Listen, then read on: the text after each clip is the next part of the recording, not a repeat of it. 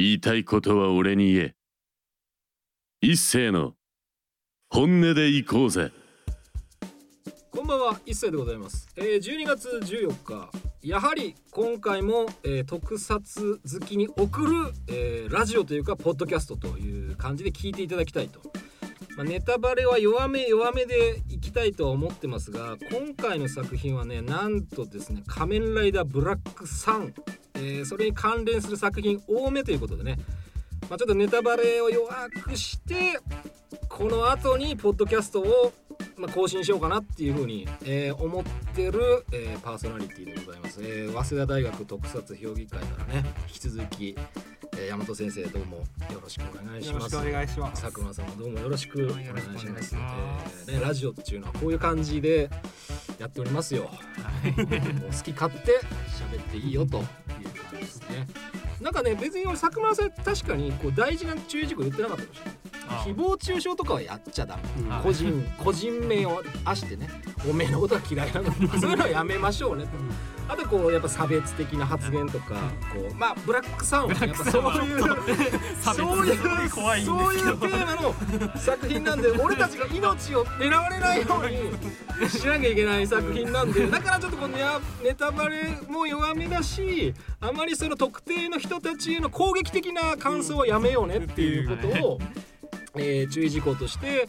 えーオープニングを使って喋ったという感じでございます、えーリアルタイムでお聞きの方は「えーハッシュタグ本音でいこうぜ」えーハッシュタグ川崎 FM」アーカイブ等でお聞きの方も、えーそこに「ハッシュタグポッドキャスト」とつけて、えー感想やまあいろんなご意見あると思います、えつぶやいていただけると幸いでございます、えースポンサーの紹介の後本編、えー突入しますのでぜひ最後までお付き合いください。よろしくお願いします。防犯工事や鍵に関するスペシャリストトリプル a ラジオをお聞きの方で困ったことがありましたらお気軽にフリーダイヤルにお電話を0120-416927 0120-416927はい、えーそれではあの命知らずな仮面ライダーブラックさん、まあ、関連話ということでねあのちょっとまあ、まあ、イントロダクションとしてあのホームページからあのちょっとねナレーション的なものを入れたいと思いますけど時は2022年国が人間と怪人の共存を掲げ半世紀が過ぎた頃。人の姿で暮らす怪人たちは虐げられ人間との衝突を繰り返す日々の中両者の溝は深まるばかりであった。騒乱の時代調和を夢見る少女は一人の男と、こんな、えイントロダクションが、え仮面ライダーブラックサンでございます。が、まあ、このブラックサンの南光太郎役が西島秀俊さんと仮面ライダーシャドームーン役、え秋月信彦を、え中村智也さんが演じられております。ということでね。私はまあ最初からもう結論から言ってしまうともう西島秀俊さんが嫌いになれない病にかかってるから。もうこう昔から見てきたっていうのもあって、もうこの人が出てるともうなんかね俺否定的な意見がもう言えない病気にかかっちゃってるんでああの批評がうまくできないんですよ。ちょっとこう世代としてちーょっとそういうのがあるってことはこうちょっと言っときたいなというってますけどどうですか？大学生現役の大学生として。じゃあ佐久間さんに聞いてみましょう。どう見ましたかこの作品。いやーあれですね。だからその、まあ、学生運動っていうは話が結構その、まあ、社会的なその社会派ドラマなのかなっていう風にはいはい。見せかけて、はい。でも本質はどっちかっていうとやっぱりそのおじさんと葵のうん。その心の交流だったり、はい。まあ、あるいはそのまあ信彦が、まあ、結構その過去にとらわれているというか、うん過去の若い頃の栄光みたいなを追い求めているその信彦を止めに行くって、まあ、過去の生産みたいな、うんそっちの方がむしろ本質的な話なんじゃないのかなっていうのは思いましたね。あくまでその、まあ、差別とかそういうのは、まあ、スパイスとしてうん見た方がいいのかなっていう感じがしましたね。まあ、なんせ今回ね、まあ、R18 ですよ、まあ、暴力やら、まあ、飲酒やら、まあ、その結構危険な、ね、ものもいっぱい出てきますから、まあ、今回10 R18 ということで、まあ、そういった作品が、まあ、やっぱ Amazon プライムでね、まあ、できたってことは俺はすごくね、まあ、良かったなっていう評価はありますしどうですか山本先生の方は？本当にもうあのいろいろ勘違いされたくないんで先に言っておくんですけど、はいブラックさんやっぱり面白かったし、うんあの作られてすごく意義のあるあの作品だったなっていうふうに思っていて、やっぱりあの仮面ライダーシリーズの表現の幅があれでまた一つ広がったっていうところはあの確実なその功績としてとあの言及しておくべきなんじゃないかなと思っていて。あのアマゾンプライムで昔「仮面ライダーアマゾンズ」っていうシリーズはいありましたね。があっありますてあれも2016年とかですけどあれも結構そのグロテスクな描写はあったんですけどそれとはまたちょっとしあの違うたちの表現の仕方をまたす違う方向性でさらにあのもっと危険な ダーティーな描写もうん仮面ライダーシ仮面ライダーシリーズはできるんだっていうことを一つ成し遂げた作品なのかなっていうふうに見てて思います。ね。完全にそのなんでしょう仮面ライダーブラックその1987年の作品が、まあ、仮面ライダーブラック RX 続く作品が、まあ、ベースとなっては、まあ、いますけど、まあ、結局そのなんでしょう、まあ、別のものなんでそのブラックさんはね。あの全くその続きとかその、まあ、リブートとは言われてますけどブラックさんっていうな、まあ、ブラックさんっていうのはもともと南光太郎役の仮面ライダーブラックがそのゴルゴムから呼ばれてた名前じゃないですか。日食の時に、まあ、生まれた、まあかまあ、怪人っていう改造人間っていうことで、まあ、ブラックさんと、まあ、いわゆるそのブラックさんに出てくるその創世王になるための、まあ、正規王としてシャドウムーンと、えーブラックさんを生み出してそいつらを戦わせて勝った方を一応創世王にさせるっていうことでよろしかったですよね。っていう話なんですけど。大丈夫です。よ。だからそこをあまりそこにこだわるとブラックさんはを見た時にえー？っていう人は確かに多いんじゃないかなっていうのとあとはその右や左の旦那様はあれを見た時にこれどっちも嫌だと思う。あそうどっちもムカつくと思う。そのやっぱりこう差別っていうのは、えー現実路線でいけばその外国人であったりそういったマイノリティの、まあ、弱者へのその差別をする人たちがね露骨に出てきますから。あの街頭でねやってたような人たちが露骨に表現されてるしあとはそのさっき、えー佐久間さん言ってた学生運動のベースっていうのはそのそれこそ1972年、まあ、50年前とね結構こうやっぱりあっちゃこっちゃするんですよねあの本編も。2022年の映像もありそこからまた50年遡ってその日本がねそのなでしょう今の形になる2020年のブラックさんの世界になる前の50年前をどういうことがあったのかっていうのを行ったり来たりしながら、まあ、描いていくんで、まあ、割とこうその学生運動っていうベースにしたその差別撤廃運動がもともとのその起こりなんですよって。そのベースはえーリアまあ俺たちが生きてるその歴史の中では学生運動浅間山荘事件とか1972年ありましたとか新左翼の活動がありましたみたいなベースにはなってるけどあのブラックさんはフィクションだからちゃんとそうやって見てよっていう感じは僕はすごくあったしだから別にそれを思い描くのは全然自由だと思うんでただまあなんかこうなんだろうねこう持ち込んでほしくないっていう意見も結構見る見てたんですよね。そういうものをそういった特撮とかヒーローものに持ち込んでほしくないよっていう人がいたんですけどいやけどね僕はその Amazon プライムでいけばやっぱりあこういう作品が出たなよかったなその今になってちゃんと出出始めたっていうのは俺やっぱり山田先生言ってくれるんでよかったと思うんですよ。それなんでかっていうとマーベルとかそれこそ Amazon プライムビデオでやはり俺が大好きなそのザ・ボーイズとかも結局はそのなぜその超人が生まれてしまったのかみたいなのもそこって一緒なんですよ。ブラックさんの話も結局何のためにそのなぜ怪人が生まれてしまったのかっていうのはボーイズを見てる人だったらああはいはいそこに行けば確かにそういう流れになるよねって分かるんですよ。それはほらナチスとかがもう全然出てくるからだからそれとやっぱりそのなんだろうやっぱりこう Amazon プライムで配信するっていうことを考えれば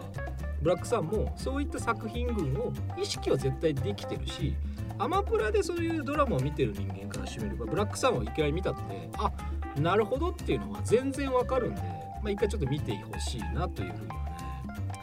思ってる作品ですよ。まあでもねもう僕は出るだろうなと思ったら見ながら。そう。俺も最初正正直きつかったもん見てて。うん。なんかこうなんかこう内ゲバとかをさ、もうずっと延々見せられるわけです。よお前はどっちの味方なんだよ一体みたいなのも含めてなんかそういうこうなんだろうこう泥臭い人間臭さを持つ人怪人とかも出てくるしだから怪人とは一体何なのかっていうのが分かるまで結構なんかモヤモヤしながら見ざるを得ない作品なんじゃないかなっていうふうに思うので、まあ、そういった意味でねおちょっとねお便り紹介するの忘れてましたよちょっと熱く語りすぎちゃった。えーということでですね、えーラジオネーム、えー、古さんからでございます、えー今回は大和先生がお便り募集ツイートからの投稿です。いやー見ました。仮面ライダーブラックさん、えー今後新仮面ライダーを見る布石って気持ちで見ましたが1970年後半の男性はさまざまな思いを感じる作品でした。もちろんケチをつけたい気持ちもありました。10話を見た時は気持ちが高揚しました。もっと描写がとかお話お願いします。えーポッドキャスト延長戦も希望だもうやるに決まってんだろみたいな。ネタバレ全開でやったらいいっていうことでまあそこでねやはりあの曲紹介の方をねお願いしたいなと思っております。山本先生からね1曲目まず紹介お願いします。はい、えー、それではまず、えー、仮面ライダーブラック主題歌仮面ライダーブラック倉田哲夫さんですの曲です。お願いします。はい今回はねやっぱりこうみんなテンションが上がるということでお便りね結構来てたんですけど、えーラジオネーム、えーボスミナさんからです、えー、伊勢さん早稲田大学特撮評議会の皆様こんにちは。いつも楽しく拝聴しております。ブラックさんのお話ということでぜひテンションが上がったシーンをお教えいただけますと幸いです。個人的にはメインタイトルが流れるとどこも名シーンではないかとなるくらいに教育されてました。季節も冬に向かい寒い日が増えましたのでどうぞご自愛ください。ということでねありがとう。ざいます。本当にもう。どうですか？そのテンションが上がるシーン。まあなんかところどころあると思うんですよ。そうですね。一番実は1話のあの孝太郎が初登場するシーン結構自分的なテンションが上がってはいあのーちょっとこれネタバレ入っちゃいますけど、はい。デモのあまああの怪人差別派と怪人差別撤廃派のデモの衝突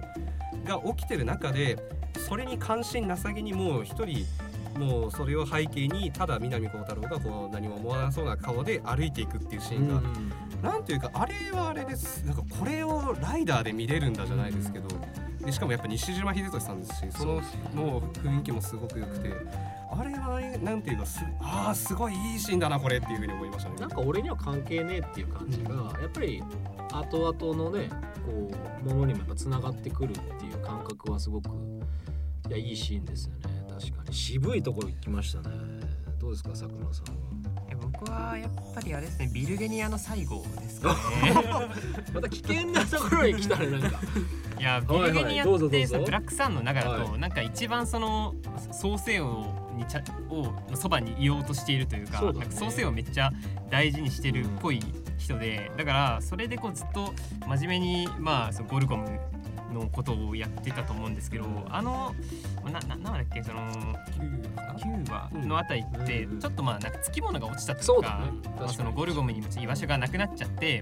でつきものが落ちた状態でちょっと葵とその交流があってなんとなくあそこであビルゲニアって本当はこういうあのすごいなんていうか素朴なというか本当は普通の青年だったんだなっていうのが分かった上でそのビルゲニアが最後にこう身を挺してあの葵のその国連スピーチを守るっていう なんかあそこは本当になんかもう素直にかっこいいなっていうかぶっちゃけそれまでちょっと前半分ネタぐらいで ビルゲニアって結構いろいろやってんで面白ムーブもあったりするんですけど。いやビルゲニアってなんかあなたどこに行きたいのっていうそれこそその葵との関連性のいやっぱお前そんなことすんのかみたいなのもあったじゃんやっぱり。まあこれちょっと言わないですけど、うん。ネタバレになるんでここでは言わないですけどお前それでその際でさ最後のその9話ぐらいまで来てなんかそのやっぱり一貫性がやっぱそのなんか情けに見えちゃう感じはあるんですけどいやーけど三浦貴大さんは頑張ってたよなんで俺だけ顔出しなんだっていう感じ。だか。らなんでそういうだからなんかこうだって他の、まあ、こっちの作品のストーリーとかじゃないところでいくと、えー、三神官みんなこういらっしゃるわけでしょ？方々は皆さんあの当然スーツアクターの方が入ってらっしゃるわけですよ。当然その怪人に変身した後。でもビルゲニアだけはね顔出しなんで三浦さんが俳優としてアクションもやらなざるを得ないっていう。俺そこはちょっと感心した。中村梅雀さんとかちょっと無理だろみたいな。ちょっとさすがになんかかわいそう吉田羊さんとかもちょっときついだろうみたいな感じはあったんで。だからまあそういった意味ではすごい体を張ったね、まあ、役でもあったし。常に全力で頑張ってる感じはありましたよね。そう必死。必死、うん。思想がどうかっていうのはまあ結構そうそう。見えない部分もあったんですけど、とにかくなんか頑張ってるなって思いながら見てましたね。そうなんですよ。だからちょっとねその最初のお便り古さんからの「新仮面ライダー」を見る。まあ確かにその来年ですかね。2023年に、えー控えてますけどまあ安野秀明監督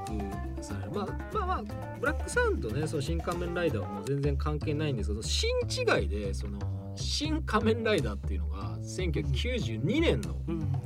作品でありましたけどその20周年企画であのあった作品をやっぱ Amazon プライムでマイヒーローで見たんですけどいやこっちもね結構きっつい話だなっていうのは 結構ありましたね。それはどっちかっていうとそのなんだろう。全然また時間とかもう世界線違う話なんだけどなんかもうやっぱりこう改造された怪人。でそしてそのこうなんだ恋愛じゃないけどそういうなんかこうすごい悲しい話とかもあったし、まあ、しかも序章でねもうそそれで制作が打ち切られたというなんかもう悲しい話の「新仮面ライダー」っていうのも、まあ、ありますだから造形とかはでも怪人造形とかはかなりそのもうなんだろうその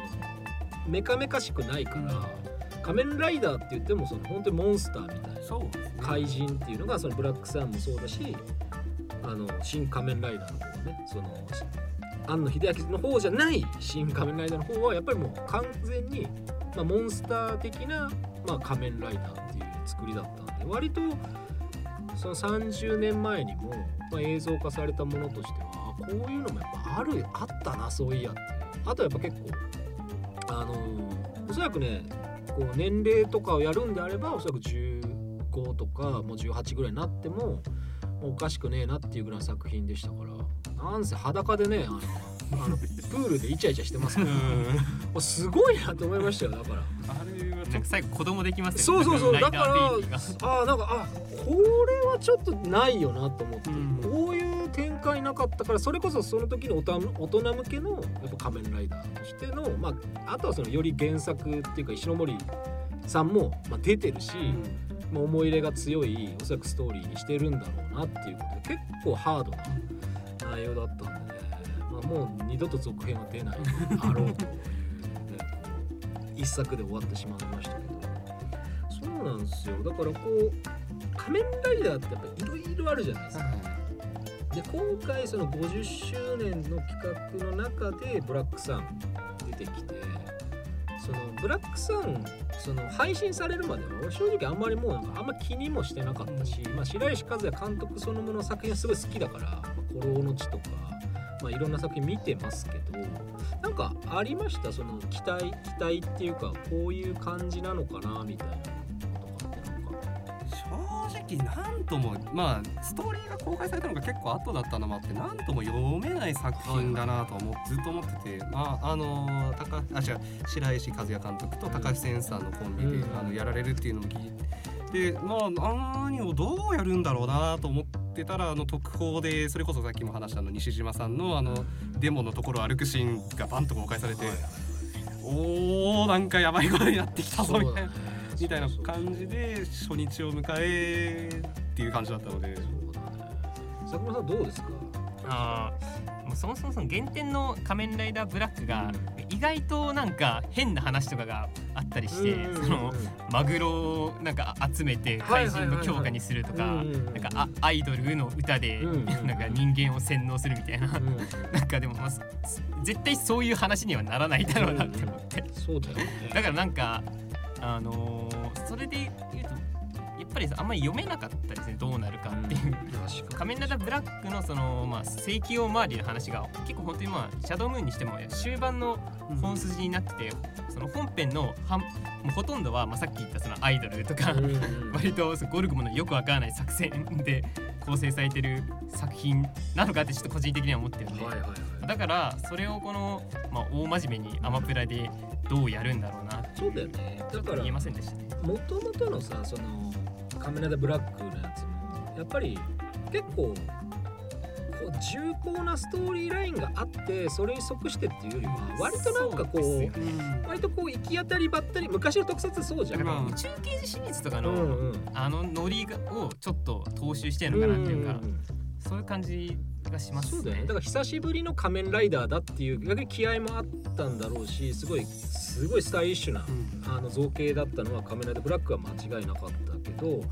でもやっぱりそのストーリーのラインとしてはそこまで骨太なこうなんかテーマがあるっていうような序盤はねやっぱりそんな流れじゃなかったんであくまでやっぱりこう仮面ライダーとしてのまあヒーローものですよっていう感じの流れはあって、まあ、倉田哲人さんはねすげえかっこいいんでやっぱり。そうですよ反発界でこうそうそうそうそうそうそうそうそう。だからあとはね俺がテンション上がったのはねやっぱりぱけど10話かな。まあまあまあ。もう10話まで見ないとダメだよこの作品って思いましたも。んあれはうん。10話まで見て初めて。あ見ていてよかったっていう感じになるじゃないですか。もうもう我慢できなくなったんでそうそうそうそう。そうだからあれはやっぱりよく10話まで引っ張れたよなっていうのは思ったしね。だからなんかもう人によってはあなんかもう思い描いてるその特撮ヒーローもののリブートじゃないんだなって言って見なくなっちゃう人もいるのかもしれないですけどでも俺も違うなって思っても逆に全然見れちゃったから、まあ、さっき言ったようにそのアマプラの、まあ、ドラマとかああいうシリーズが見てるリテラシーとかがあればあこれ来るなと。もうあこれもう葵ちゃんはグレタやなみたいな感じが分かるわけ。じゃん。あこ固有名詞言っちゃうけどいやそれはいいじゃん別に。そういうのはいいわグレタさんだねみたいなのもうすごいなんか聞いててこうなんかうお背筋がっていう感じはあでそれはねなんでかっていうとわざわざそれをなんかその仮面ライダーから見せられたっていうことでこうちょっとこうあおおみたいな感じはあったの。なるほどそうそう。なんかその強烈な1話目の違和感とかそれこそそのやっぱりそのねその当時の首相とかさ政治家があまりにも、もう現実っていうかああいたよねこういう人みたいなのがすごくあって すごいなんかこうすごいもうトレースしまくっててだからそこに結構なんか上ってきちゃった人もまあ多かったのは否めないだろうとは思いましたけどでもそれは別にねまあ一応フィクションとしての形だから別にそういうのでいいんじゃないのっていうふうに思ったんで俺は結構最後までこうちゃんとこう見られ見られたっていうのはありましたね。だからやっぱりこうポッドキャストでもいろいろしゃべもっとねこうここはこうしてほしかったみたいな話もあるかもしれないですけどこれはねやっぱりこう公共放送なんでまあまあまりこう過激な発言はねあの控えようかなと思ってましたけど。まあ僕はちょっと注目してほしいのは僕はやっぱ後藤拓馬さんが演じられたコウモリ怪人とかは割とこうなんかこう人間うん。味がすごくだからやっぱコウモリっていうその昔の偶話でもねその要するに哺乳類なのか鳥類まあ鳥なのか動物なのかお前どっちなんだみたいな感じの立ち位置がすごいコウモリ怪人としてすごく出てたなっていうのがあって結構こう悩める人物みたいなどっちの味方なのかみたいなのを含めて結構良かったなとたね。まあ、あとはルー星葉さんはねもうあれは、すなんかもうすごいや本当にそうそうそうこんななんかこんなことができるんだルそうー大柴さんみたいなな本当になんか一番驚かされた気がしますねということでねちょっとこう長くなりすぎまして、えー曲紹介のちょっとお願いします山本先生の方から、えー仮面ライダー、えー仮面ライダーブラックさん主題歌、えー、小学生さんで Did you see the sunrise ですお聴きくださいはい、えー一番大事なところはもうポッドキャストでということでねお別れの時間がやってまいりました、えーこの番組では感想やメッセージお待ちしております。メールアドレスは本音アットマークミュージックハイフンバッカードットコム、えー本音の通りは HONNE でございます。ツイッターアカウント、えー本音778、えー HONNE778 えー過去の放送アーカイブは YouTube、Spotify、Amazon Music 各種ポッドキャストで、えー聞くことが可能でございます。ぜひ、えー感想等よろしくお願いします、えー早稲田大学特撮評議会からの告知はありますか？まああのまた先週と引き続きはい。冬コミ今年は出れませんということで、はい。あの繰り返しになりますが。本当に申し訳ないんですけど、はい。またちょっと別であの何かできないかということを今必死に考えているのでそれをお待ちいただければと思います、はい。よろしくお願いしますいやー今日はね佐久間さん初登場ということで本当にありがとうございました。ということでポッドキャストもねこの2人のお付き合いいただいて危険なポッドキャストを作ろうかなというふうに思っております。どんな内容になるかは、えーこの後更新されるものを聞いてお楽しみください。ということで本日はここまででございます。えお相手は一斉とえー特撮評議会大和先生と同じく特撮評議会の佐久間郎でした。あそれではまた生き延びてお会いしましょう。ありがとうございました。ありがとうございました。りがとうございました